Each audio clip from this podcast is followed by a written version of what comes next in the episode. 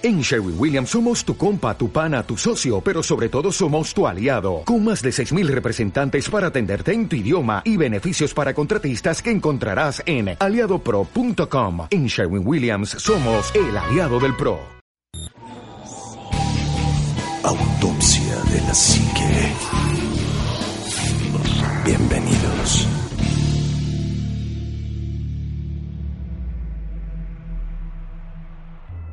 ¿Qué tal amigos? Muy buenas noches, sean bienvenidos a Autopsia de la Psique. Eh, a nombre del Ánima de Coyoacán, yo soy su amigo Omar Carrasco y hoy tengo el honor de compartir micrófonos nuevamente con mi amigo Juanma. Juanma, ¿cómo estás? ¿Qué tal Omar? ¿Cómo estás? Muy buenas noches. Bienvenidos todos a Autopsia de la Psique. Y bueno, pues el buen Ánima de Coyoacán que sigue desaparecido, sigue abducido. Este, quién Ya, sabe qué, qué- que qué le pasó. No, pues, se me hace que se abdujo con una botella de tequila. No, como con tres, yo creo ya. Pero bueno, pues eh, nosotros seguimos aquí, vamos a, a- a seguir al pie del cañón como, como buenos compañeros y equipo que somos. Así es. El ánima ya promete estar por acá el próximo programa. La verdad es que han dado muy ocupado con muchas cosas de trabajo y este ya pronto va a andar por acá. En el próximo programa seguro ya está por aquí el ánima para que no lo extrañen mucho. Y bueno, pues vamos a comenzar, Juanma. Fíjate que eh, hay, hay un tema por ahí. Bueno, nos han pedido varios temas que vamos a ir sacando poco a poco. No se desesperen, de verdad tenemos muchos temas en el tintero. Y este es uno del cual ya hablamos en ocasiones anteriores, pero tal vez nunca profundizamos mucho así como en este, en este aspecto porque caíamos luego en discusiones y salía de otro, de otro tema, ¿no? Pero hoy le vamos a dedicar el programa a, a esto, que es muy interesante y que y vamos a platicar algunas experiencias de personas, no sabemos si son fakes, muchos de ellos han de ser fakes, pero que creo que son historias interesantes, son, son teorías reales y que de acuerdo a la física cuántica que vamos a explicar, son reales. Exactamente, que en algún momento platicábamos de que tenemos como un síndrome nosotros aquí en, en la cabina cuando nos juntamos, y se llama el síndrome de Windows, eh, que es que abres una ventana y luego abres otra y otra y otra y nunca cierras ninguna. Entonces vamos a tratar de ir cerrando esas ventanas, aunque este programa en específico sí va a ser de abrir muchas ventanas y estamos es. hablando de la teoría de cuerdas Universos los paralelos. universos paralelos, que, que es Uf. una, una teoría que si ustedes saben algo, algo acerca de ella, pues sabrán que es súper apasionante el saber que matemáticamente es posible Claro. eh, que existan universos de esta misma realidad, pues eh, con esta misma gente, con este mismo eh, mundo, por llamarlo de alguna forma, pero en realidades distintas existiendo al mismo tiempo que nosotros. Así Y es. según esta teoría, no son cinco, no son diez, llévele, llévele, son infinitos. Así es. Porque cada cosa que tú haces, distinta a lo que podrías haber hecho, abre otra línea temporal Así es. u otro universo paralelo, ¿no? O sea, si te ibas a ir a la- a- en micro y no te fuiste en micro, te fuiste en taxi, entonces se abrió una línea paralela y ya se existe o se crea una realidad distinta Exacto. eh, que va a generar consecuencias eh, del- de lo que hiciste y no de lo que debiste haber hecho, pero se va a seguir una, una línea de tiempo en donde si te hubieras ido en el, en el micro en lugar de en el taxi, sucederían otras cosas, ¿no? Y esto genera el, el- el hecho de que eh, de repente hemos hablado nosotros de que se mezclan las realidades. Así es. No, hablábamos de que, bueno, a lo mejor de repente ves a alguien en la calle y se te hace muy común verlo y pues no- ni lo saludas, ni le hablas, ni nada, pero no sabes si realmente esa persona pertenece a esta cuerda o a- Ujú, o a, esta, a esta Este universo. realidad o a otra teoría que se, se entremezcló con esta cuerda. Algo que, que, que a mí me llama mucho la atención y que me parece que debería de añadirse a la teoría de cuerdas. Yo no soy físico ni nada por el estilo, pero creo que, que cuando hablamos de teoría de cuerdas yo me imagino una guitarra Sí. Ajá. o, o un instrumento con cuerdas, un piano que tiene muchas más, ¿no? Y entonces estás viendo todas las cuerdas de un lado al otro. Están relativamente cerca. ¿Qué pasa si estuvieran más cerca y tú la haces vibrar? Se tocan unas con se otras. toca una con otra. Y eso es lo que podría estar sucediendo en estos universos paralelos, que tal vez al momento de, de entrar en alguna frecuencia específica eh, se puedan llegar a unir. Ahora, esto es algo que, les repito, matemáticamente ya está comprobado que Sí, sí, existe, existe. existe. Y que no ha sido un estudio de dos años. O sea, No, llevan, no, no, llevan estudiando esto de, de los 50, 60 Sí. que a alguien se le ocurrió, ¿no? Y, y- y no era más que una simple teoría. Ahora, bueno, sabemos que es una realidad no comprobada pero matemáticamente, Omar decía en uno de los programas pasados, o sea, las matemáticas son realmente universales. Así es. Y entonces eso te permite eh, pues encontrar respuesta a, a muchas preguntas de forma matemática. Ahora, ¿qué se puede responder de forma matemática según la teoría? Todo. O sea, todo, todo tiene una respuesta matemática, todo. Y basándonos nosotros o tomando como base esta, esta teoría, es que presentamos a ustedes estas posibilidades que Así es. eh, podrían suceder o estar sucediendo en universos paralelos. ¿Cuáles son? No podemos hablar de todas porque pues, No, son millones. es infinito, pero sí de algunas, sobre todo Pollo Coltrane nos, nos mandó un mensaje en donde nos decía, algún día deberían de hablar de qué hubiera pasado si los nazis hubiesen ganado la Segunda Guerra Mundial. Y esa es una pregunta que, que mucha gente se hace, o que nos hacemos, y que yo al, al mismo tiempo que me hago la pregunta, eh, o esa pregunta específica, me, me nace otra. ¿Realmente los nazis perdieron la guerra? Fíjate, Juan, ya, ya caemos en, en muchas cosas interesantes. Primero y por principio de cuentas, una, una rápida explicación de lo que es la, la teoría del universo de cuerdas para que lo, lo, lo- lo puedan asimilar. Todo esto se basa en, en los primeros estudios eh, formales por parte de Albert Einstein. Eh, en- bueno, ya había otros científicos que hablaban de ello, incluso el mismo Platón llegó a hablar un poco acerca de los universos paralelos y de las existencias, de la existencia real, de, de lo real y de lo irreal en el mundo, ¿no? El mundo de lo imaginario, el mundo de lo, de lo finito y de lo infinito. De la existencia La simultánea. existencia decía. simultánea también decía. Sin embargo, Albert Einstein dice que eh, matemáticamente pueden existir más universos allá del nuestro, que el universo era una especie de burbuja y que había muchas burbujas que coexistían en un macrouniverso, en un macroverso, en donde también eh, estos universos tenían sus propias galaxias, sus propios sistemas y demás, pero que eran tan enormes y eran tan grandes las distancias que era imposible detectarlos en un momento dado, ¿no?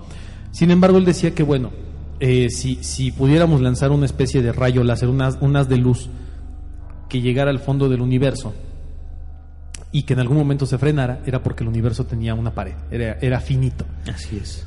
Y eso en automático te abre la, la teoría de que, bueno, si el universo es finito y tiene una pared, imagínate una pelota de fútbol y vivimos adentro de la pelota de fútbol, ¿qué hay afuera de la pelota de fútbol? Exacto. A lo mejor hay más pelotas, ¿no? Y cada pelota es un universo distinto. Eh, la teoría de cuerdas toma más fuerza cuando se hacen los estudios del universo cuántico. ¿Qué es el universo cuántico? El universo cuántico refiere a los quantums o cuantos, paquetes de energía, que son estas unidades más, más o menos pequeñísimas, que son casi las más, las más pequeñas que existen en, en- en la física conocida, y que no son otra cosa más que partículas de energía que tienen un comportamiento total y completamente diferente al de la realidad grande, a la, a la macrorealidad que vivimos todos. Pero que no por eso deja de ser su propia realidad porque existen. Eh, los científicos empezaron a trabajar mucho con partículas, por eso se crean los famosos acelerado- aceleradores de partículas, para comprobar qué es lo que hacen las Ah, partículas. que, que hay, un, un muchacho de la UNAM Sí, que hizo un acelerador de partículas con mil pesos. Sí, algo así, Eso ¿no? está Entre- increíble. increíble, eso búsquenlo, Vean, está padrísimo, genial. está padrísimo. Pero bueno, aquí nos referimos básicamente al famoso CERN, que es el, el, el Así superacelerador de partículas, este, en donde han, han hecho distintos estudios, donde encontraron la- el famoso bolsón de Higgs, que es la, la partícula de Dios, y donde ahorita están haciendo los estudios para descubrir la, y crear la famosa antimateria, y a partir de esta energía de antimateria abrir una puerta, una ventana a otro universo, nada más para ver qué hay, ¿no? O sea, ya, Sí, ya está en asomémonos otro- de la ventana. Vamos a asomar- asomarnos por la ventanita los, los paquetes de energía, estas, estas partículas pequeñísimas, se comportan de una manera muy curiosa. Eh, parece que tienen vida propia, Así parece es. que toman sus propias decisiones, pero además están interconectadas todas en el universo. Que además se sienten observadas y Sí. actúan distinto. Así es, de acuerdo a si la observas o no la observas. Así es. Eh, estas, estas, estas, estas eh, partículas cuánticas están tan interconectadas que de repente eh, lo hicieron. ah, Les voy a poner un ejemplo muy burdo, no es que sea así, pero es para que todos lo podamos entender muy fácil. Y si quieren subimos las ligas allá a la página de Autopsia de la Psique para que lo lean a mayor, a mayor detalle. Pero haz de cuenta que tú haces girar una partícula que está conectada con otra, que son en el, el mismo tipo de partícula, la haces girar a la izquierda. Entonces la otra partícula pues está girando a la izquierda. En cuanto tú cambias el sentido de giro de esa partícula hacia la derecha, la otra partícula también lo hace. Sin una orden directa ni nada, lo hace. ¿Por qué? Por Wi-Fi. por Wi-Fi, por Bluetooth. Y le vale pepino el universo y, y puede estar una aquí en México y la otra en Suiza y lo hacen. Puede estar una aquí en México o en Estados Unidos y la otra en la Luna y lo hace. Y puede estar una aquí y la otra al final del sistema solar y lo hace, porque lo han comprobado. Ahora bien, ¿qué sucede? Cuando este universo cuántico crea o genera sus propias realidades y sus propias eh, adimensionalidades, si lo quieren ver así, es porque estas partículas que se comportan de forma caprichosa y de forma diferente a lo que hacemos en el universo, están interconectadas de, de- de cierta manera por una energía que desconocemos o por una cuerda que desconocemos, es. que las une unas con otras. Esto indica que todo el universo está entrelazado con estas famosas cuerdas de energía y que hay otros universos que tienen sus propias cuerdas, que obviamente también se interconectan y que coexistimos en una especie, como bien decías, creo que el ejemplo más maravilloso es ese de las cuerdas de un piano. Existen un sinnúmero de cuerdas que están eh, en el mismo lugar, pero que no se tocan o que no, se, no, se- no saben de su existencia una de la otra Exacto. a menos que de repente entren en contacto. Y aquí es donde viene la, la- la- la famosa indagación acerca de los universos paralelos. ¿Qué sucede con estos paquetes de energía o con esta información? Bueno, pues que si tú le, le cargas cier- cierta información a un paquete de energía, en automático esa información se carga también en el otro. Pero si tú estás observando el paquete de energía que tienes aquí y no estás observando el otro, el otro se comporta entonces de una manera distinta hasta que no lo observas, hasta que no lo ves, empieza a imitar al, Al otro. otro. Es, es- es una cosa tan extraña que los científicos todavía no entienden por qué lo hacen. Entonces de ahí dicen, bueno, si esta partícula se fue a la izquierda y la otra se fue a la derecha sin que la viéramos, creó su propia realidad. Pero en la, en la, base, en la base, en la teoría, las dos partículas son exactamente la misma. Son la misma partícula, solo que eh, toman caminos diferentes. Así es. Y empiezan a hacer cosas diferentes, pero siguen siendo la misma partícula. Esto ya empieza a ponerse medio, medio escabroso cuando empiezan a decir que hay zonas en el mundo que son puertas energéticas y que se han utilizado a lo largo de, los, de, la, historia de la humanidad y desde antes para atravesar o para abrir portales dimensionales. Eh, es donde, donde muchas de las teorías paranormales que nosotros hemos comentado aquí en el programa pierden su famosa paranormalidad, si lo quieren ver así. Y yo siempre lo he dicho, las cosas paranormales no es que sean fantásticamente fabulosas de un cuento de hadas o de la imaginación, sino que son cosas que no podemos explicar nada más. Son físicas. Son física. Eh, el ejemplo que siempre ponemos es que en la época de Galileo todo el mundo pensaba que la Tierra era el centro del universo y el centro del sistema solar y que todo el Sol y todos los demás planetas giraban alrededor de la Tierra. Galileo dijo, no, ni más, el, el- el centro del sistema solar es el Sol. ¿No? El cen- bueno, de entrada ni siquiera se hablaba del sistema solar, ¿no? El- el- existe un sistema solar y el centro es el Sol y la Tierra gira alrededor, ¿no? A Galileo la, la- la Iglesia lo condena, lo hacen que se retracte de sus de su famoso tratado que escribe sus famosos libros y en un artículo que publica él mismo en uno de sus libros dice pues me retracto de todas las tarugadas que dije, la iglesia, bla, bla, bla, bla, y hasta el final pone esa famosa frase que dice, y sin embargo, se, Se mueve. mueve. O sea, claro, digan lo que digan, bola de ignorantes, mugrosos, asquerosos, la tierra se sigue moviendo, ¿no? Eh, luego viene, por ejemplo, en la, en la época de Cristóbal Colón, estamos hablando del, del- del siglo XV, 1400. este, 1400 y demás, este, siglos 14 al 15, decían, es que la Tierra es plana, y si llegas al final de la Tierra te vas a caer. Entonces Cristóbal Colón dice, no, ni más, ustedes están borrachos, la Tierra es redonda, no, tú estás drogado. Y entonces él empieza a navegar y trata de circunnavegar el mundo, y él sale de- de- del famoso puerto de Palos, este, de Europa, tratando de llegar a las Indias, diciendo, bueno, voy a dar la vuelta al mundo y voy a regresar al, al- No, otro lado, aquel al lado. otro lado, no de la playa, al otro lado del, del continente. Y es cuando llega al continente americano.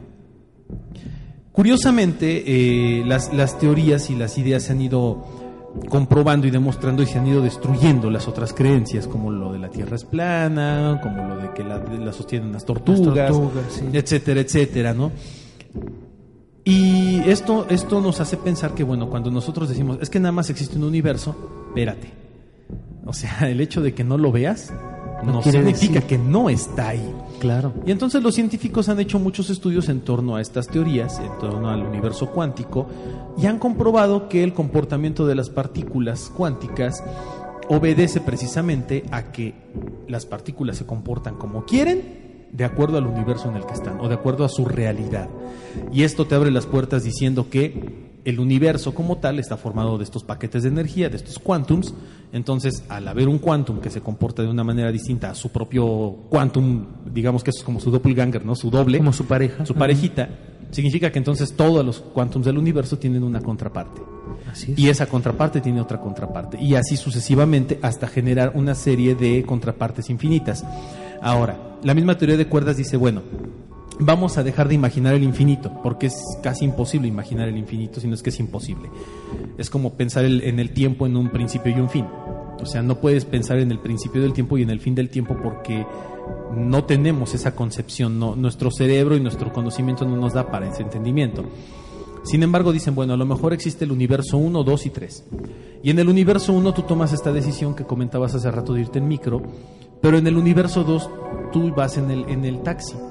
Eh, no necesariamente significa que al tomar la decisión cambiaste radicalmente la creación del universo, sino que se empalmó esa realidad en otro universo alterno, Así es. en el cual se pudo subir en ese tren. Es como si fueras, imagínate esto como una estación de trenes que tiene varias vías, varios, varios este, andenes, y que de repente el tren 1 llega al, al andén A, y de repente el mismo tren 1 llega al andén, pero al B. O sea, nada más se cambió de vía. Es el mismo tren, pero en otra vía. Y así sucesivamente. El mismo tren puede estar en todas las vías al mismo tiempo y va a coexistir y de repente vuelve a llegar otro tren, el tren 2.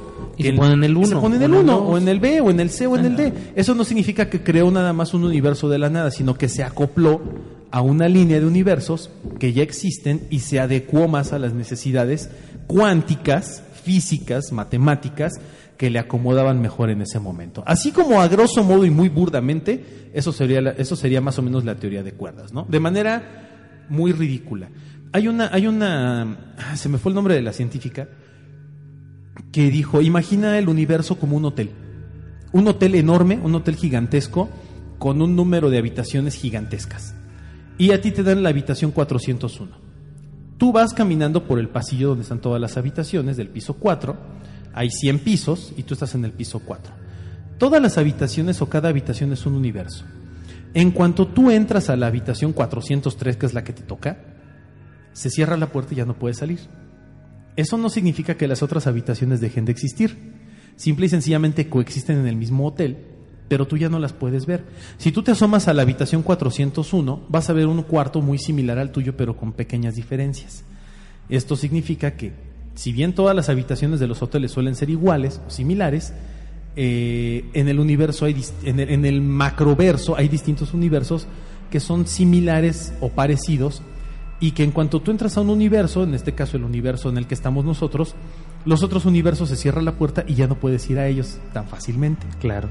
Es- y eso es básicamente lo que, lo que se maneja en estas teorías, ¿no?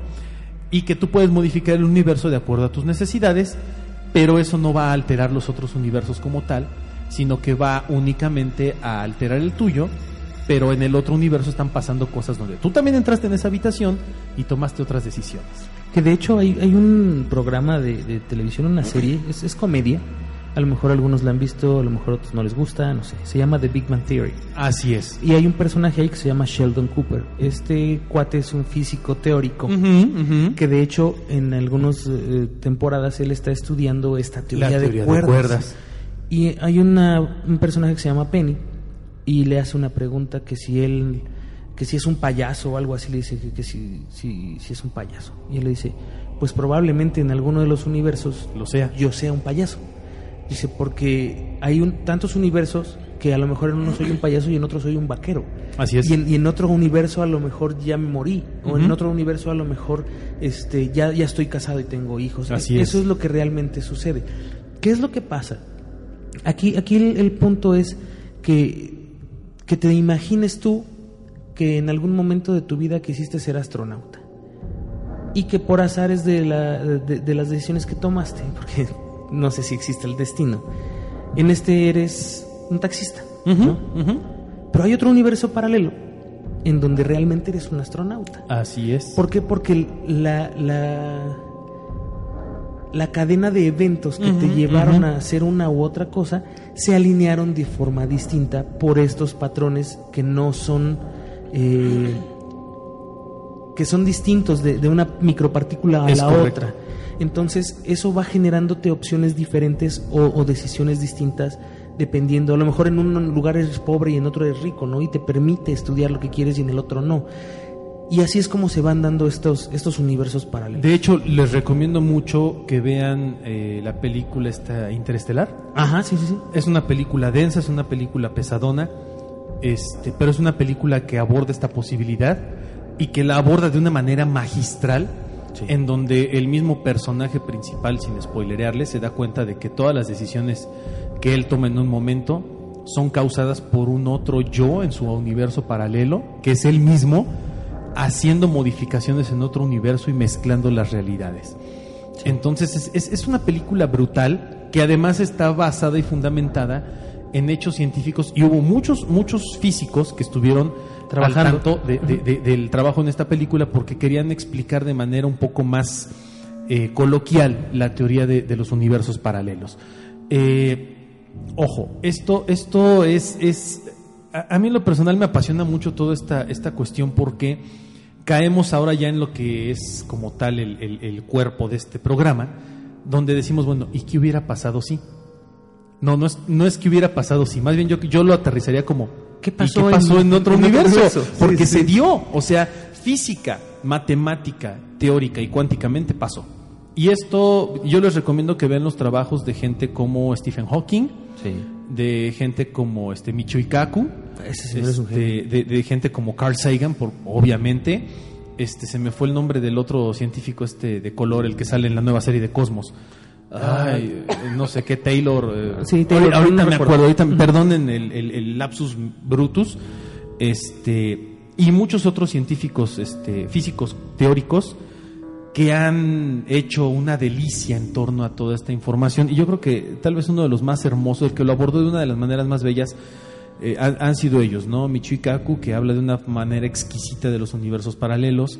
Stephen Hawking, que incluso les recomiendo que lean un libro que escribió que se llama El universo en una cáscara de nuez, que es bestial y que lo lees. Además es delicioso leer Stephen Hawking. Y, y que vean el trabajo de ellos y que vean, lean un poco de lo que ellos hacen y las coincidencias que tienen en donde dicen, sí, efectivamente, no se trata de que, y hasta lo dicen de broma, ¿no? No se trata de preguntar si los nazis hubieran ganado o no la guerra. La ganaron en algún lugar. Y algo se alteró. Así y un es. universo, existe un universo donde los nazis conquistaron el mundo. Como existe un universo donde Gengis Khan conquistó Asia. Como existe un universo donde Carlomagno dominó todo el planeta. Como existe un universo Donde no ganó el PRI. donde no ganó el PRI. Como existe un universo donde no nos conquistaron los españoles y los aztecas Exacto. defendían, bueno, la- la- la- las culturas prehispánicas defendieron Y ganaron. y ganaron, ¿no? Como existe un universo donde las personas o los seres humanos nunca atravesaron el estrecho de Bering y no llegaron a América, y así sucesivamente. Entonces, hay muchas teorías en torno a esto y lo más interesante es que hay historias muy, muy, eh, algunas muy falsas, otras que te dan mucho que pensar, pero que son muy interesantes, que se podrían tomar casi como creepypastas, de gente que dice, bueno, yo pude viajar a un universo paralelo y esto fue lo que vi. Sí, de hecho, hay, hay un cuate norteamericano, en algún programa lo, lo medio platiqué y este y hasta di el nombre de este cuate. En este momento no me acuerdo el nombre, pero un ciudadano norteamericano que un día eh, decide que va a arreglar el cespo de, de su De su cocina, eh, porque está goteando. Y entonces él va por su caja de herramientas, se acuesta en, en- en este, en el piso para agarrar el cespo. Y se mete, mete una parte de su torso y está trabajando en el cespo. De repente mueve la mano hacia arriba y siente que ya no está la pared, ¿no? Dice, ¿qué pasó con la pared? Gira la cabeza y ve luz del otro Sí. lado. Ve, ve como un, no tanto mucha luz, sino como líneas de luz, ¿no? Dice, ¿qué es eso? Y se empieza a empujar. Él entra en este espacio hasta que empuja la puerta que está del otro lado. Esa puerta es justamente la puerta que está debajo de su, de su lavatrastes, pues en Sí. la cocina donde está el césped, pero de otro lado Como si fuera un espejo. como un espejo, exacto. Y él sale y ve su cocina.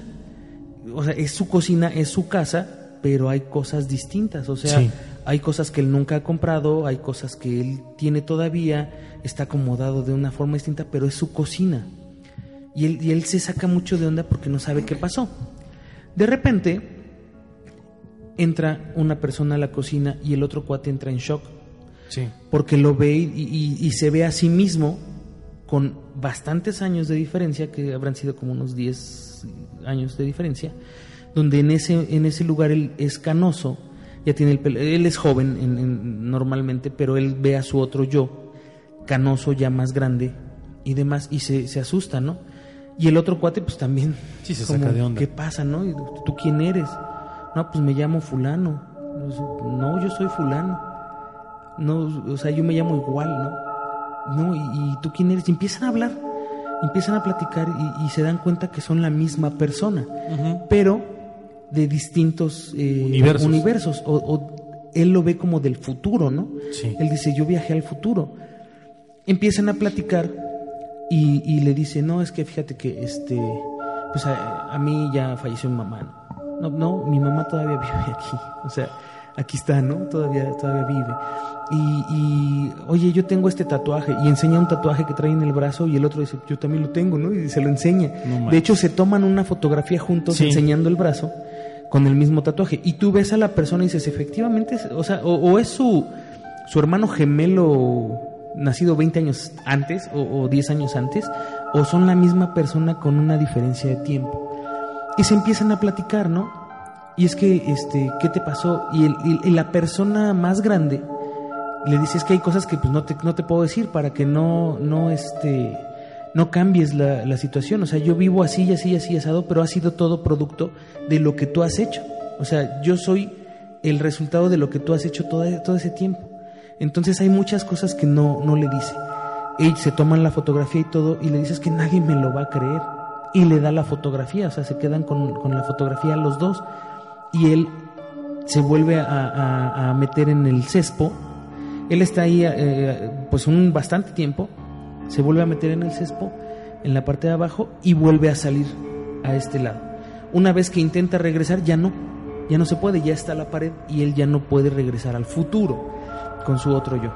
Y hay, hay evidencia fotográfica, que, que quiero entrecomillar evidencia, precisamente por eso, porque Photoshop es mágico. Sí, claro. Este, cuando salió esta historia, pues ya tienen bastantes añitos. Photoshop estaría en la versión 2, 3 a lo mejor, en donde, bueno, pues es, a lo mejor un poco más complejo trabajar las imágenes así, pero sí se puede. ¿Qué te deja esto como, como anécdota a lo mejor? Que sí es posible. Y, no quiero decir, es que sí le pasó. Sí, sí, sí, me cae que sí. No. Es una posibilidad.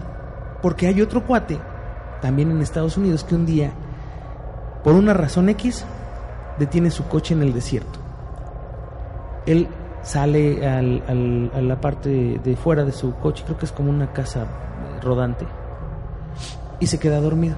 James Richards se llamaba el cuate este. James Richards es el, el, el- el del Esta historia es- Sesbo. No, el, el- Ah, de este. la carretera.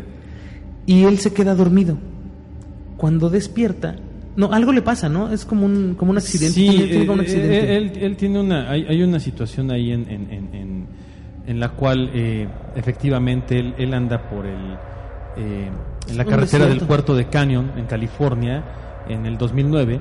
Este, eh, él, él va, dice que dice que él sale a perseguir a su perro en, en- Es en la verdad. situación y tiene un accidente y se golpea en una madriguera de conejo, queda inconsciente y despierta y se encuentra en una habitación a un lado de una máquina que él no sabe qué es y encuentra un hombre que se presenta con el nombre de Jonás. Según él, durante un viaje rutinario entre dimensiones, el, el- cuate este Era viajero, era viajero dimensional. interdimensional y le dice, bueno, yo te encontré a ti inconsciente y te ayudé porque se supone que esto está prohibido, pero pues traté de, de ayudarte porque estabas en peligro, ¿no? Eh, obviamente lo más lógico que haces es comenzar a discutir sobre la cultura del mundo y decir, bueno, a ver, ¿qué es lo que está pasando, no? Y, y el cuate James Richard le dice, a ver, ¿qué hay en tu mundo que haya también en el mío? Y le dice, ah, mira, pues de en mi mundo hay cultura, hay esto, hay aquello el otro, hay grupos de música. Él dice, en mi mundo existe una banda que se llama Los Beatles. Y Jonas le dice, aquí también. Y son extremadamente famosos. Y le dice, oye, pero Pero ya se murió John pues Lennon. ya se y murió se John murió- Lennon y ha pasado esto y se separaron y el otro Jonas le dice, espérate, espérate, aquí los Beatles siguen, Siguen siendo tocando. exitosos, siguen siendo famosos, ¿no? Y le dice, bueno, ¿qué voy a hacer yo para, pues para no, no, no, yo voy a salir de esta, porque le dice, yo te puedo regresar a tu dimensión, no te preocupes, lo voy a hacer. Le dice, pero oye, yo quiero contar esto. Y le dice, es que está prohibido. O sea, aquí, aquí, aquí el viaje interdimensional en donde yo estoy, Jonás, dice, es común, pero está prohibido interactuar con otros mundos. Y le dice, es que creo que esto lo tienen que saber todos.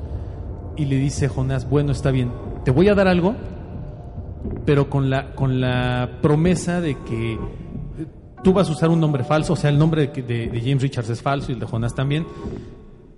Y le dice, pero te voy a dar algo que comprueba la existencia de este universo.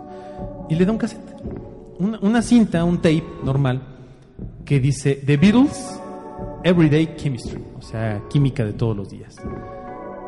Y son cintas con canciones de los Beatles que se supone que jamás se han lanzado en esta dimensión en la que nosotros vivimos ahorita. Yo ustedes tengo. pueden, ustedes ponen- pueden entrar al, al- al sitio que se llama The Beatles Never Broke Up, o sea, los Beatles nunca se separaron.com. The Beatles Never Broke Up, vamos a poner el enlace, y ahí está el, el- el cassette. Y la neta, no es jalada, yo ya lo escuché y dices, no manches, son los. Wow. Sí, no, es que fíjate, hay, hay eh, una, una, una cuestión bien importante. Yo cuando, cuando descubrí esto fue justamente por esos años. O sea, el internet estaba este, todavía en una etapa muy temprana del, del DSL, que era lo que le siguió al- al- a la conexión telefónica Sí, sí, sí. perdón. Y, y tuve, el- tenía un, un amigo en el trabajo que era súper mega fan de los Beatles. Y yo le, le comenté, oye, encontré esto así y así, y tiene un- una- unos audios. Me dice, pásamelos. Yo los, los, los bajé en, en casa eh, y los, me puse a escucharlos. Y realmente dices, no, o sea, son los Beatles. O sea, son los Beatles. sí. ¿Cómo, ¿Cómo lo hicieron? Bueno, pues hay muchas formas, ¿no? O sea, puede ser que esta teoría o, o esta historia sea realmente cierta y la otra es que, bueno, pues hay eh, software de edición musical en donde tú puedes hacer magia con lo que quieras. Lo que sí es, es un hecho es que es una música trabajada en un estudio, no es una música No. trabajada en, en, en Audition, por ejemplo, así por un amateur, no. Es una persona, quien hizo esto es una persona que tiene acceso a cintas inéditas de los Beatles, a grabaciones inéditas, eh, porque hay, hay muchos amplios que son de otras canciones que sí se conocen, pero tiene cosas que no, no se han escuchado de ellos, obviamente con, con sus voces, ¿no? Que tampoco es algo tan difícil de, de, de hacer con imitadores. Simplemente Submarino Amarillo claro, jamás actuaron claro. los Beatles con sus voces, fueron dobles, ¿no? Este y son las mismas voces al final de cuentas pero sí tiene que ser una inversión muy grande para hacer un fraude de ese tamaño ahora si tú le inviertes no sé cuántos miles de dólares a lo mejor a hacer un fraude como este esperas cuando menos recuperar esos miles de dólares Claro. y este cuate está poniendo No ha lucrado jamás. gratuito el- el- el- la música Pero además, aparte de eso, Juanma, no solo no ha lucrado con ello, sino que nadie, absolutamente nadie en el mundo lo ha desmentido o ha dicho, oye, espérate, eso es mío. sí no Oye, nosotros lo grabamos. Oye, se grabó en tal lado. O sea, nadie jamás lo ha desmentido. ni Apple Records nadie, nadie, nadie, lo, ha podido desmentir. Y, y lo más, tal vez lo más impresionante de todo esto es que los, hasta los más grandes especialistas de los Beatles que lo han escuchado dicen es que esta es música que hubieran podido componer los Beatles. Claro, y además esta, ¿sabes qué? Está un poco más electrónica, por decirlo de alguna forma, porque siguen siendo instrumentos eh, normales, Sí. pero es un beat que, que los Beatles sí utilizaron en algún tiempo de, de su carrera, de su corta carrera, pero que no lo utilizaron mucho tiempo. Son, son, son beats muy especiales. Y además sabemos que los Beatles les encantaba experimentar con instrumentos. ¿no? Así es. Y, y, y un estudioso de los Beatles dice es que si, en- bueno, teóricamente, ¿no? Este, si los Beatles hubiesen seguido juntos, si hubiesen seguido vivos todos y hubiesen seguido trabajando, hubiesen llegado a algo similar a esto. Sí. Porque su experimentación iba para esos, para esos rumbos. Además es una música muy fresca, o sea, Sí, claro. está súper bien, súper bien esa No, música. no, es, no quiero demeritar lo que pudiera hacer alguien en su casita con su estudio, con su Pro Tools incluso, pero es que es algo que no grabas tú solito en tu casa. Sí, no, no, no. Y, y- y que le tienes que dedicar muchas horas de trabajo ¿Qué? y mucho trabajo de composición como para que digas, es que esto está ahí y, y ahora si quien quiere esta cinta de inédita, los videos tiene que pagar. No, es, lo está dando de gratis. No, no es algo con lo que esta persona lucre. que, que ahora, con la tecnología de hoy, sí es posible hacer Ah, eso, sí, me- pero en me- aquella pero época fácil. no tanto. Pero en esa época, o sea, había Soundforge, había Pro Tools Siguiente, va. 1.5, este, a lo mejor había, antes no se llamaba, se llamaba Fruit Loops, Ujú. te, te has de acordar, ahora es Estamos hablando de algo hace 7, 8 años, ¿no? No, mucho más, o sea, del noventa y tantos, o sea, Ah, sí, ya son claro. muchos años. Entonces era difícil producirlo. Ahora, está esa historia que volvemos al mismo punto de, la, de la historia anterior. Si, se, si es cierta o no, eso ya depende de, de- de que- de lo que decida cada quien, pero sí hay muchos, eh, como muchos huecos ahí, ¿no? Como dices, bueno, ¿cómo lo produjo? A lo mejor el cuate trabajaba en, en algún lugar donde tuvo acceso a esas grabaciones inéditas y que nadie más tiene, ni siquiera la, la- la casa productora, y, y que se puso a samplear y se puso a hacer y, y- y sacó este material, ¿no?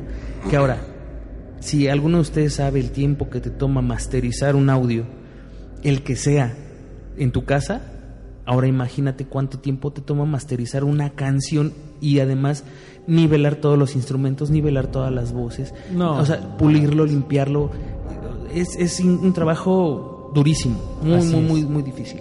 Fíjate, fíjate, Juanma, que realmente eh, puede, puede no ser muy real, puede no ser muy cierto.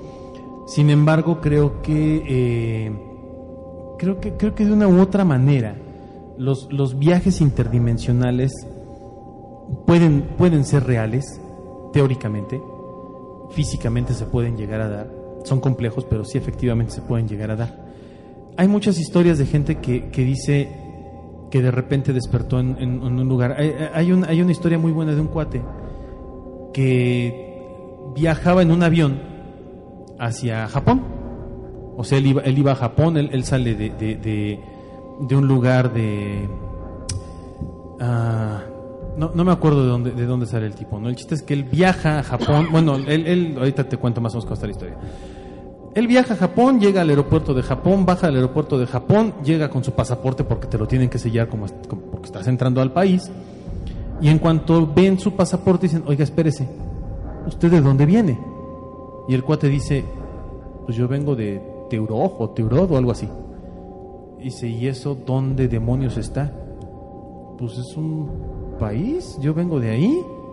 Sí, la Dice, oiga, Pérez, usted está... lo- al cuate lo meten los policías en Japón a, la, detención, porque dicen, este cuate algo tiene raro, ¿no? Y algo, a lo mejor algo es terrorista o está falseando o algo.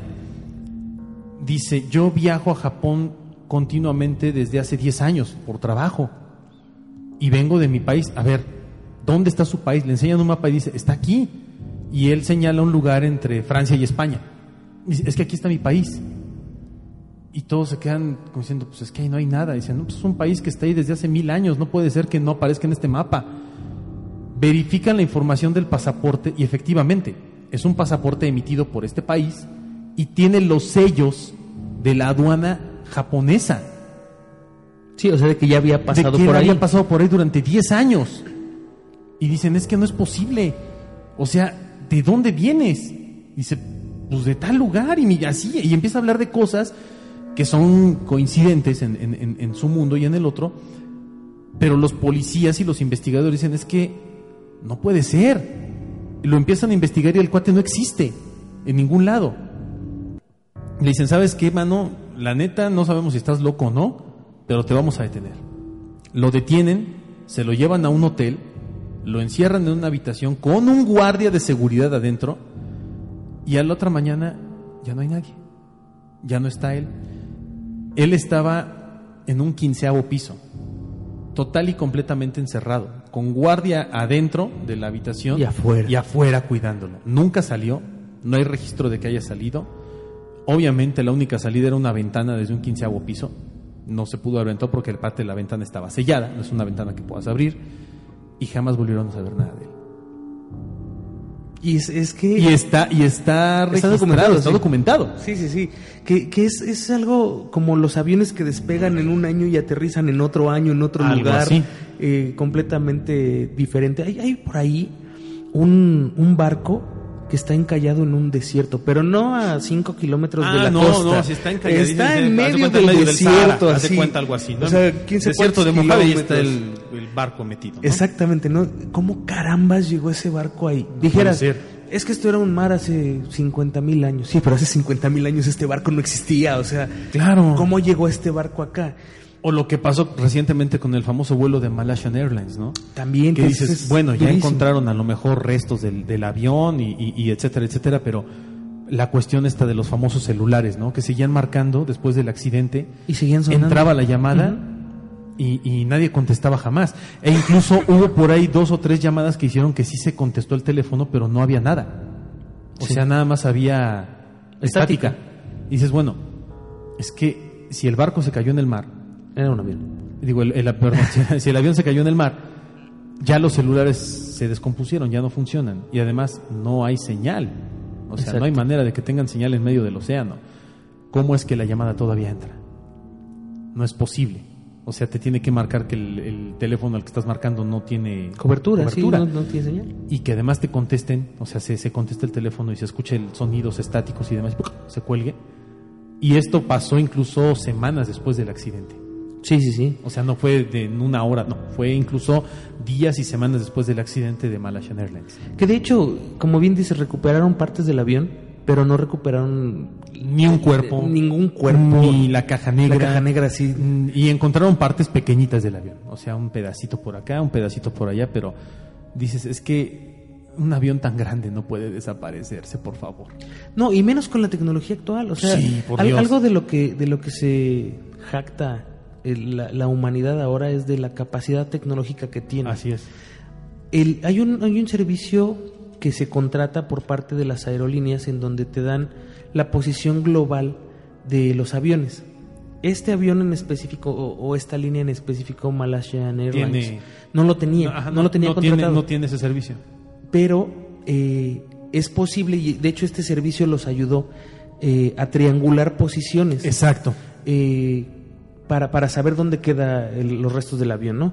Entonces haz de cuenta que detectan, bueno, la última señal fue aquí, suponemos que hizo esto así, y hacen un escenario supuesto, dicen, ok, tenemos un, un, un lugar de búsqueda de 100 kilómetros a la redonda, ¿no? Ujú. 50 kilómetros a la redonda, vamos a buscar en ese espacio.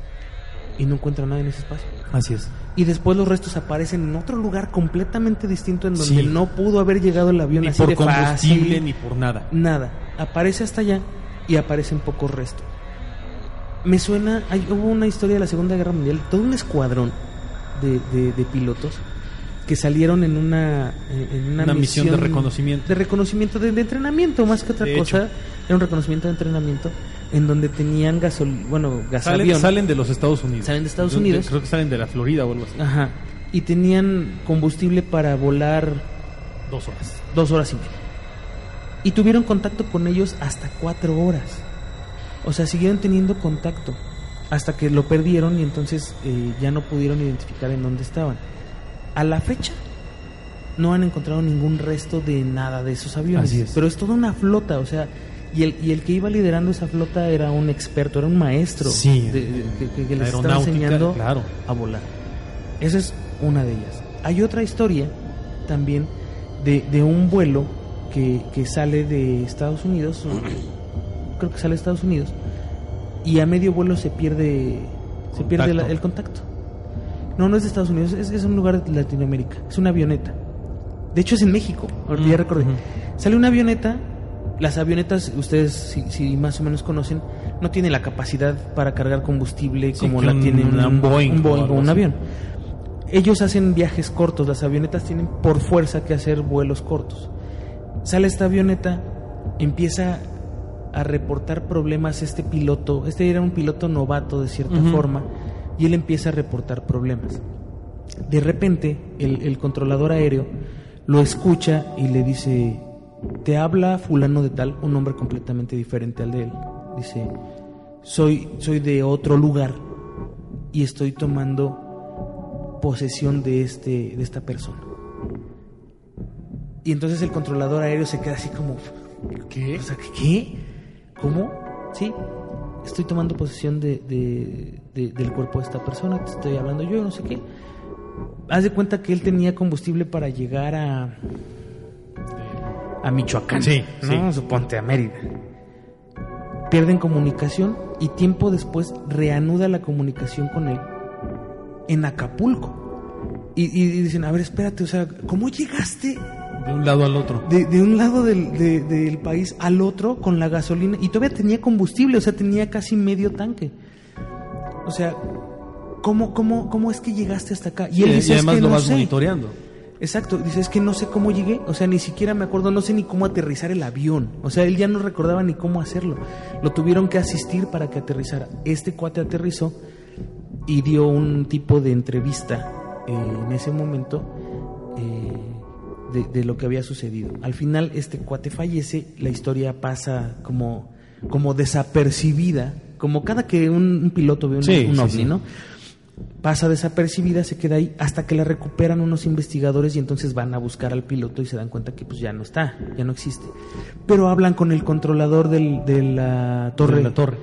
Y él les dice, efectivamente, o sea, yo hablé con una persona que había despegado de, este, no sé, de Cancún, de por allá, este, y, él estaba ya llegando a Acapulco, o sea, y, nos hablaba con una voz diferente a la que él nos habló cuando, cuando aterrizó, cuando bajó, o sea, era completamente distinto y nos dio información, nos dijo esto, nos dijo aquello. Eso te habla también de, de una posibilidad de, de, de- universos tan grandes o, de esos agujeros, porque él dice que entró en una, en una, en nubes, como, como si hicieran un remolino al centro, las nubes, como con luces de color azul y naranja. Y ahí es cuando él pierde el conocimiento y alguien más empieza a hablar por él. Y de hecho está registrada, toda esa grabación está registrada, sí, sí.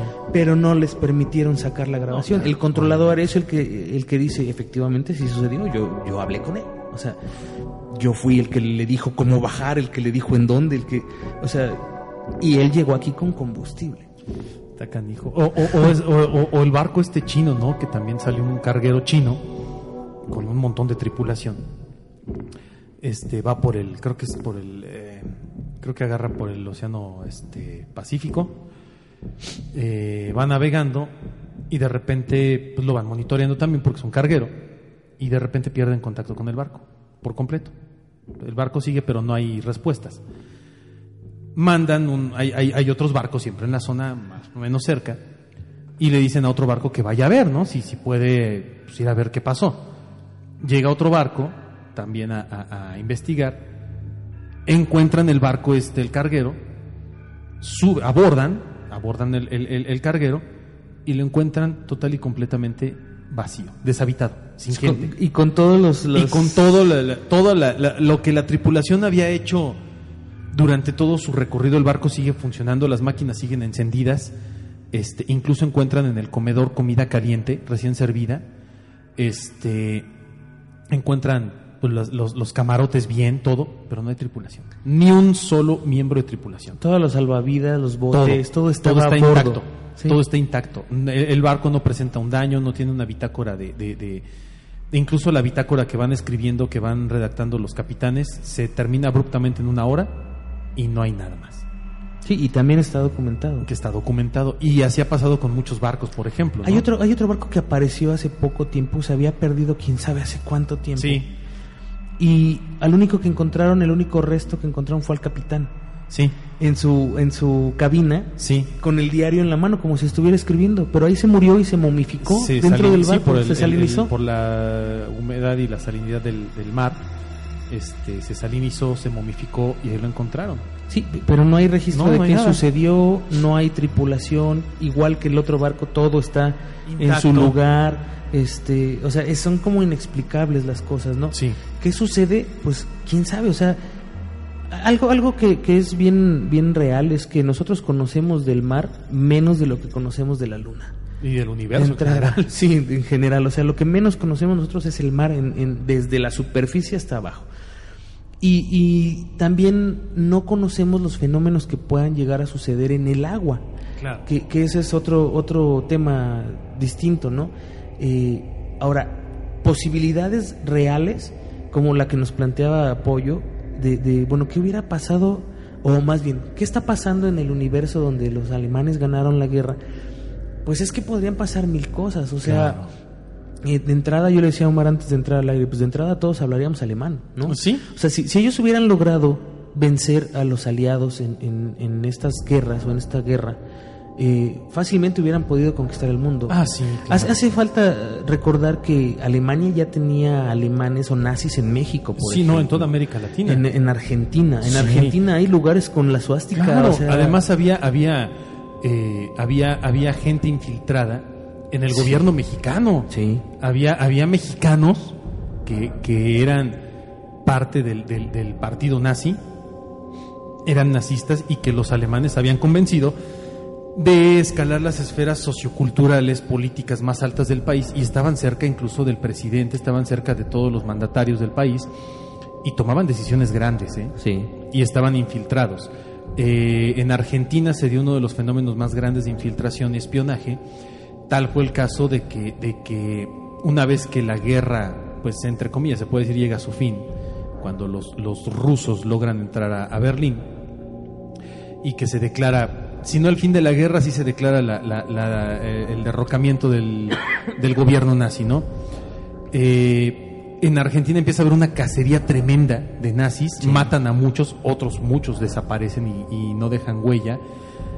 Y, y bueno, un, un ejemplo muy claro es el, el- el famoso doctor Josef Mengele, que, que terminó en Argentina, feliz de la vida, viviendo bien tranquilo. se murió en Argentina. Y se murió este, de viejito en Argentina. Que, de hecho, fíjate, ahí en, en esas historias que cuentas, había una actriz eh, alemana que estaba aquí en México y ella estaba súper conectada con, con gente del gobierno mexicano en altas esferas porque se andaba acostando con ellos para precisamente eh, Obtener información y poder. Hay un, hay una, no sé si es una carta o un telegrama o no sé qué, en donde los alemanes, y está registrado, no, no tengo el dato, pero está registrado como parte de la historia, donde Alemania, Hitler, le manda un, un mensaje al presidente mexicano y le dice que si, si México se, se levanta contra Estados Unidos, él manda tropas para acabar con para Estados apoyar. Unidos. Sí.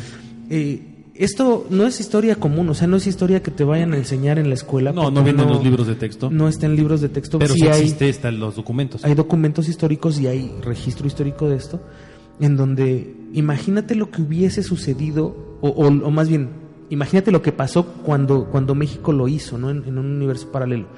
De entrada, tal vez sí se le podía ganar a Estados Unidos. En ese entonces Alemania... No, y Estados Unidos en su país estaba total y completamente debilitado. Sí, no, no, ellos tenían todo fuera. Claro. Todo fuera. Eh, yo creo que en ese entonces, si hubiera vivido Pancho Villa, se vuelve a meter a Estados Unidos y, y él solito gana sí, toda la guerra. sí. Era, era un punto tan, tan, tan débil de Estados Unidos en ese momento que hubiera sido muy sencillo. Ahora, Sí. Argentina, eh, que, que como bien dice Omar, hubo muchos alemanes que se, se refugiaron ahí, ayudados por la Iglesia Católica, o sea, que eso también no, no está en los libros de historia, en donde la Iglesia Católica les proporcionaba ayuda para, para deportar, no deportarlos, pero los, los eh, mandaba como, como por parte oficial. Sí. Los ayudaba a falsificar documentos, a, a muchas cosas. y- Llegaban muchos como misioneros. Como incluso, ¿no? misioneros y todo. De, de paz. De hecho, aquí, en, bueno, no aquí en México, en, en- en Argentina, hubo un, un grupo de judíos que decidieron que como la, la autoridad mundial, o sea, todos estos cuates de, de los juicios de, de, De Nuremberg y demás. y demás, no nada más fueron en Nuremberg, fueron varios sí, sí, sí, sí. no pudieron encontrar a esos alemanes, se dedicaron ellos a, a gastar su dinero en cazarlos. Así es. Y fueron por varios a Alemania. De hecho, ellos lograron agarrar como a 10 o Sí. una cosa así. Sí, sí, sí. En donde iban al país, los encontraban, los secuestraban, los trepaban a un avión sin identificación y vas de regreso, brother. Y los enjuiciaban ellos, ya no los enjuiciaba este eh, el- las Naciones Unidas ni, ni los aliados, los enjuiciaban ellos como judíos y los sentenciaban a muerte como judíos, a- así como iba y los mataban. Al que nunca pudieron agarrar fue a Joseph Mengele, Sí. Eh, pero sí, sí, ya al final se descubrió en dónde vivió. Sí, sí, su casa Que y- se casó, que tenía familia. Su familia y vivió el resto de su vida feliz. Exacto, y se volvió granjero además. Así es. Entonces, en, en un universo paralelo, si, si, si, si México ayudó a Alemania a, a- a derrotar a Estados Unidos, era el pase de la guerra, o sea, era, era el gane. Sí. Rusia estaba fuerte porque estaba con Estados Unidos, pero Rusia solo no, no hubiera logrado lo que logró. Claro. Entonces, al no estar Estados Unidos la potencia en ese momento que se estaba empezando a convertir en potencia, todavía no lo era, pues era quitarle casi casi la mitad al ejército rojo. Claro. Entonces ya en ese momento, de entrada, Hitler hubiera hecho No, y, y- Lo que y- quería. y acuérdate que Rusia llega a Berlín después de un suceso de, de- un- una, una serie de sucesos. El primero de ellos es la, la distracción del famoso desembarco en Normandía el día D por parte Sí. de los aliados, que no es más otra cosa más que una distracción Sí. para para porque generar- embarcaron, desembarcaron en otro lado. desembarcaron en otro lado. Este, el, el otro es el, el- el famoso ejército falso del general Patton, que era un ejército de- Inflable. inflable Genial eso. maravilloso. Y, y el otro el otro sector era precisamente que bueno Rusia ya llegó muy diezmado, pero Rusia fue el primero que llegó por su posición geográfica y porque ya tenía tropas de avanzada muy cerca de Berlín. Además- Este, y Rusia llega dos días antes que los aliados, ¿no? A, a Berlín y como dicen, el que pega primero pega dos veces. Claro. Pero Rusia ya no tenía nada, o sea, Rusia ya venía totalmente desfogado. Y como bien dices, bueno, Rusia tenía el apoyo, entre comillas, o la, o la alianza con Estados Unidos, con Inglaterra, con una Francia que ya se había revelado, Y- con y Italia que también ya se había volteado después de la, de la muerte de Benito Mussolini. Mussolini. Y, y viene toda una situación tremenda, ¿no? Porque eh, el, el presidente de aquella época, el francés este, Charles de Gaulle, dice, pues váyanse a la fregada, yo me quedo con estos que son los que son más, este, y yo apoyo a los que digan, pues aquí estoy, ¿no? Por eso es que Italia no pierde tanto en, en- en los tratados después de la guerra. Exactamente. Porque se volteó al último momento. sí, no, pero- de, de último momento Italia dice, pues yo voy con el que, que va a ganar. O sea, se, se le voltean le voltean bandera a Hitler porque Mussolini pues, era comunistoide y era amante de, de- de- de- bueno, no era amante de, la cultura nazi de Hitler, sino que también tenía mucho miedo. Mussolini Sí. tenía mucho miedo y también era un cobarde y también la verdad es que era, era un, un- un fascista, un régimen fascista en el cual se imponen este, por medio del terror, pero el pueblo se rebeló. Ahora, eh, ¿qué pasa en América? Bueno, pues tenemos a Cuba, por ejemplo, que Cuba estaba apoyando a Rusia al 100% y decía, bueno, el que gane yo me quedo con él, Tan, ¿no? tan es así que dejó que pusieran misiles, misiles, después ¿no? ahí, Y- ¿no? Y, sea, después viene toda la historia de Guantánamo y demás. Pero, por ejemplo, este, durante la Guerra Fría, pues se sigue manteniendo esta situación de terror por parte de los países, ¿no? Sobre todo de Rusia, que tiene a Estados Unidos agarrado de los de abajo. Sí, gacho. Y, y- y- y el, el claro ejemplo de esto es que pues John F. Kennedy está en la peor crisis de toda la historia de los Estados Unidos, donde dice, en cualquier chico rato estos nos masacran. Y entonces tienen que hacer negociaciones muy por debajo del agua para tratar de controlar las cosas, ceder bases, territorios y demás que habían controlado ellos como aliados durante la Segunda Guerra Mundial en Europa. Este, por eso también eh, cuando se hace la división de Alemania, pues los rusos se quedan con la mejor parte, ¿no? Porque le dicen, oye, pues yo llegué primero, carnal, a mí me toca lo que ya agarré es mío. Y cuando dividen Alemania, este, entre la Alemania oriental y la occidental, pues Con el murito con el famoso muro de Berlín, eh, pues Rusia se queda con la parte que, que más le interesaba, ¿no? Y, y los aliados pues se quedan casi con cacahuates y granjas. ¿Y, y a qué voy con todo esto? La, la estrategia de victoria de, por parte de los nazis era el, el- era la, la- era el ímpetu de Hitler, ¿no? Y de sus fuerzas armadas y la locura que él tenía. Y la estrategia de los rusos era el agotamiento. Estos se van a cansar y yo voy a ganar por agotamiento. Literalmente fue lo que hizo Rusia. Y así ganó. Y así ganó, ganó por agotamiento. Y, y agotamiento de todo, de recursos, este, materiales, económicos, armamentistas y militares, ¿no? Y personales. también. Porque se murieron de frío, Porque se además. murieron de frío cuando cuando fueron a- trataron de ir a, A defender la frontera, defender- ¿no? sí, ¿no? A ganar este, Leningrado, Stalingrado y demás. Y, y que querían entrar a Siberia y pues, se la pellizcaron los alemanes y todo esto. Pero vaya, lo que yo voy es, si Alemania hubiese ganado la guerra mundial y que realmente la ganó en un universo paralelo, pues otro mundo sería, ¿eh? Que, que, mira, yo creo que de entrada seríamos todos como altos güeritos, de ojos Sí, verdes. seríamos arios. seríamos Sí, arios. porque nos hubieran borrado todos los genes Sí. de otras culturas. Sin problema. Hubiera habido campos de concentración o habría campos de concentración. Habría menos humanos. habría menos seres humanos. Pero también algo que es muy cierto es que yo creo que en este punto o a estas alturas de la historia, en ese, en ese universo paralelo, ya no sería una Alemania unificada.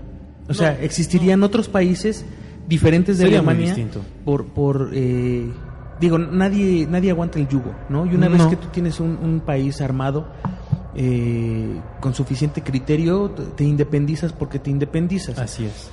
Eh, entonces, sí habría en este universo otro tipo de, de, de- de seres o, o de, de países, pero eh, pues sí todos como muy arios, ¿no? A- a- hacia ese punto.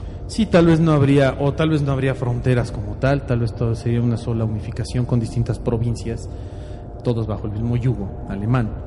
Hitler Pero definitivamente ya no viviría. No, ya no Oye, viviría. además eh, está esa teoría también de que la guerra en realidad nunca se ganó ni se perdió, Ah, no, sino que fue jamás. un, un este un estado de tregua, ¿no? Bueno, no una tregua, sino un, un tratado un tratado que se firmó donde- por debajo del agua. A ver, este, tú te vas a ir, o sea, vas a, a hacerte pasar por muerto, Hitler, pero te desapareces, chavo, o sea, ya nada, nada, no se puede saber nada de ti, porque ya estaba muy mermado y él ya Sí. sabía que iba a perder la guerra y entonces iba a salir contraproducente para él. Y entonces él decide firmar y escaparse con Eva Braun Así es. eh, eh, Argentina, de hecho, que, que también eh, por ahí hay un programa en, en, no sé si es History Channel. o- Persiguiendo a Hitler. es History buenísimo, Channel. buenísimo el programa, en donde realmente le van siguiendo los pasos y, y encuentran eh, situaciones eh, fuertes. Hay, hay un, un capítulo que vi que me llamó mucho la atención, en donde encuentran gente muy, muy vieja vi- que vive en una provincia de, de Argentina, en donde supuestamente está la casa donde vivió Hitler. Sí. Y entonces le preguntan a la gente, oiga, este, yo quiero preguntarle sobre Hitler. No, no, no, yo no quiero hablar de él.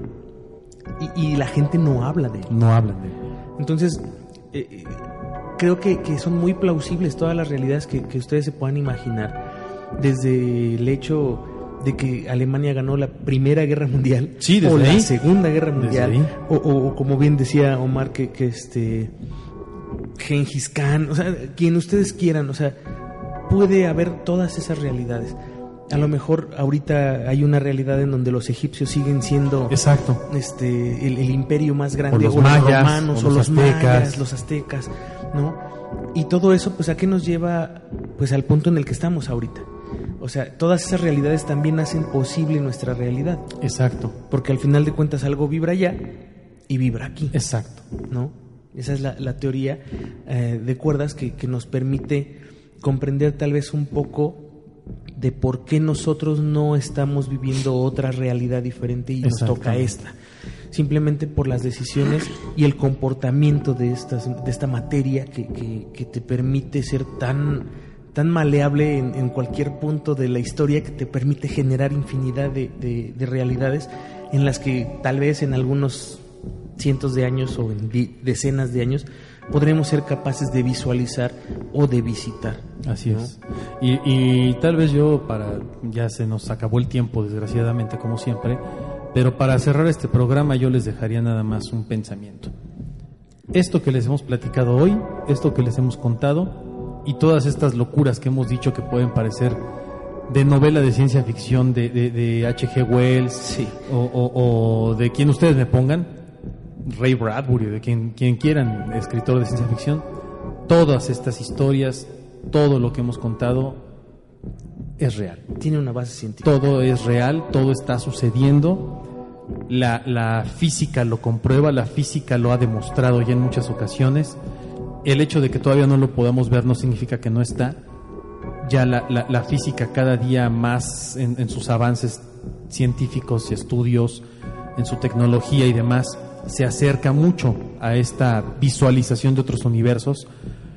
Pero de verdad, eh, lean un poco acerca de la teoría de cuerdas, lean un poco acerca de estos universos paralelos y, y en es en serio, esto es real. O sea, este es, creo que este es el único programa en el que vamos a poder decir que esto está comprobado 100% científicamente. Sí, de todos los que hemos hecho, sí. Esto sí es lo único que realmente hay una prueba científica que hay miles de millones de dólares en investigación hoy en día en esto y yo creo que es uno de los arcos de investigación con más recursos a nivel mundial por parte de los países más poderosos del mundo porque eh, ya está comprobado, es una realidad y, de verdad yo lo que sí les puedo dejar de, de, de pensamiento en este sentido es existen los universos paralelos, existe esta teoría, por más agnóstico que seas, esto es ciencia real, esto no es una vacilada ni es una fumada de nosotros, esto es algo real que ya se comprobó, que ya se verificó y que únicamente nos hace falta un poco más de tecnología para que lo podamos ver con nuestros propios ojos. Exacto. Pero ahí está. Así es. Y, y, y ya también a modo de cierre, eh, es importante darnos cuenta de que la existencia tiene un, un fin. Eh, ¿Cuál es el fin? Depende de tu creencia. Así ¿no? es. Pero es, ese, ese fin lo vas a, a- a poder lograr en el momento en el que tú comprendas para qué llegaste. Y, y ese Es momento llegará en algún, en algún punto de tu vida. Pero la ciencia, por suerte o por desgracia, sigue siendo ciencia. Si bien es cierto que muchas veces hemos estado seguros de una realidad científica que resulta ser no cierta o no tan cierta o que tiene variantes, en esta estamos en el mismo punto. Hasta este momento es lo, lo más comprobado. Eh, yo quiero despedirme de ustedes, eh, no sin antes eh, agradecerte, Omar, Oh, Juanma, muchas por- gracias por estar por con- estar aquí. conmigo en la mesa. Eh, también eh, mandarle un saludo al ánima de Coyoacán y recordarles que nos ayuden a, a propagar la, la página para hacer que la comunidad crezca todavía más de lo que está creciendo. Por otro lado, recuerden que eh, los podcasts están disponibles en iBox y en iTunes también. Y de verdad agradecerles muchísimo porque en, en cuestión de 30 y algo de programas que llevamos Sí. en iBox, ya estamos dentro de los 300 eh, mejores podcasts de, de, de todo esto que es paranormal, de miles y miles y miles de podcasts que están ahí. Sí. De verdad, muchas gracias. eh, gracias por los comentarios que nos hacen. Muchas gracias también por, por eh, darle like a la página. Y pues no me queda otra cosa más que eh, desearles que, que pasen una muy buena noche y que nos escuchamos la próxima semana. Muchas gracias, Juanma. Este, recuerden nuevamente visitar el Facebook Autopsia de la Psique, descargarnos, eh, compartirnos, escucharnos ahí en la oficina, en donde en el coche, este, en su casita en la noche con los audífonos a todo volumen para que la pasen padre, la pasen bien. Así es. Y pues gracias Juanma, a nombre del ánima de Coyoacán, a mí no me queda más que desearles aterradoras noches. Esto fue Autopsia de la Psique.